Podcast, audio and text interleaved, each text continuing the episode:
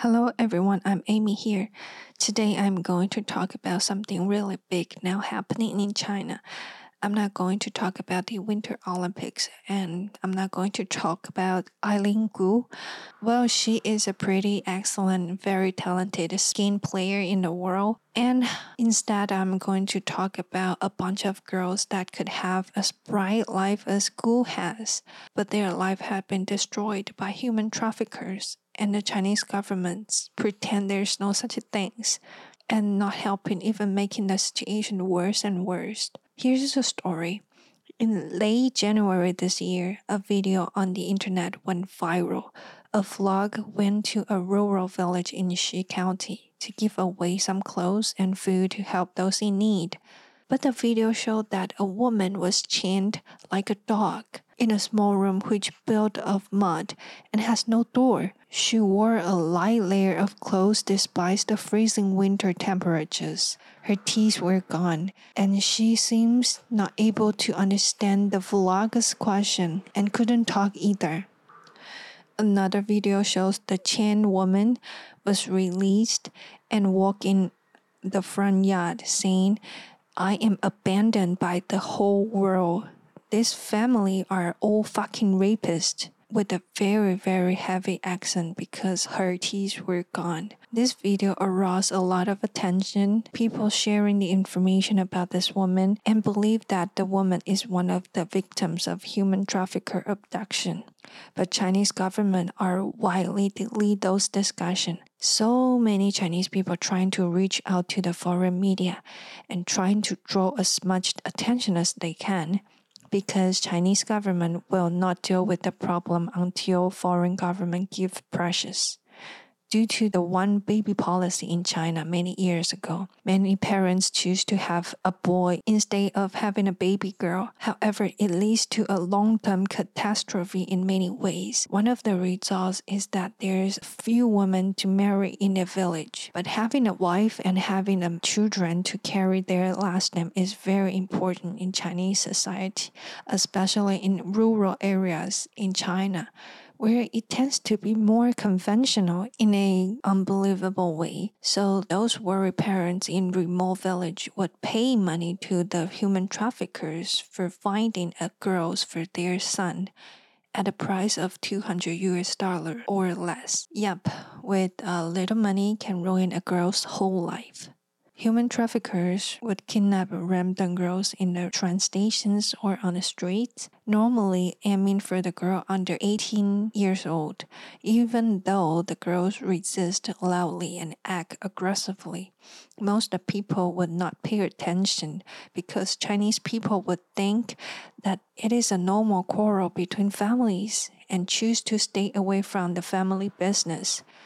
Those poor girls were taken to a village that is thousands miles away from home and was locked in a small dark room suffering. Those parents of kidnapped girls can find their daughters easily. Can you imagine trying to find a person in such a big country? There are tons of stories that I read on the internet. Human traffickers kidnap not only girls but also boys for rich families who cannot have babies. And their biological parents try to find their kids for over 20 years. So much heartbreaking news out there. The governments are doing nothing. China is too big, the government is too corrupt. Those girls who were kidnapped and trying to run away many times, too many times, but there are low chances to succeed. Because once a kidnapped girl was sold to a random village, the husband will hold a big wedding ceremony immediately and invite the whole village to come. Everyone in the town knows who marry a new wife that is from the city.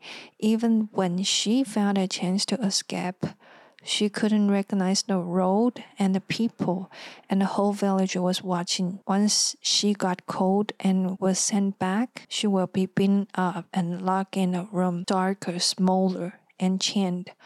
So those girls were forced to have babies over and over again. The woman in the video I just mentioned before has eight kids. but weirdly, only one baby girl's among the eight kids. And as the pressures from the whole country police start to investigate, and the latest evidence shows that the husband was married to someone else in 1988, but she disappeared now. And the chained woman is another woman who shared the same name with the ex wife. And something stranger happened. Even some companies sponsor him to promote in a live show netizen on the Weibo exploded, and the government tried to delete as many posts as they can. One week ago, according to the local news, the husband was arrested and proceed to trial. This is not a single case. It's a long-term tragedy. Such tragedies are happening across China. While I'm talking, maybe one or two girls are kidnapped people start to share their missing family on the internet. This is so heartbreaking to read. People would ask, Where are the police officers? But I have to tell you that the authority are involved in too deeply and couldn't care less. Furthermore, according to Chinese law, kidnapping can be sentenced to be one or two years in prison. What can you expect it from this government? Back in 2007, there was a movie called Blind Mountain that tells whole ugly story about girls' abduction. But years later, things are not getting better. Chinese people are outraged right now people are demanding the government to fix the law to fix the human traffic problem, but boys are censored immediately. There are even two people who tried to visit the woman in the train today, but the people arrested two visitors. The government now trying to stop the discussion by arrested husband of the Chen woman. Is this the end of the story? I hope not. I hope it is a start of a new phase of China human rights and needs to be pushed by the people around the world. Sharing it if you wanted to help this situation. Thank you for your listening. That's it. See you around.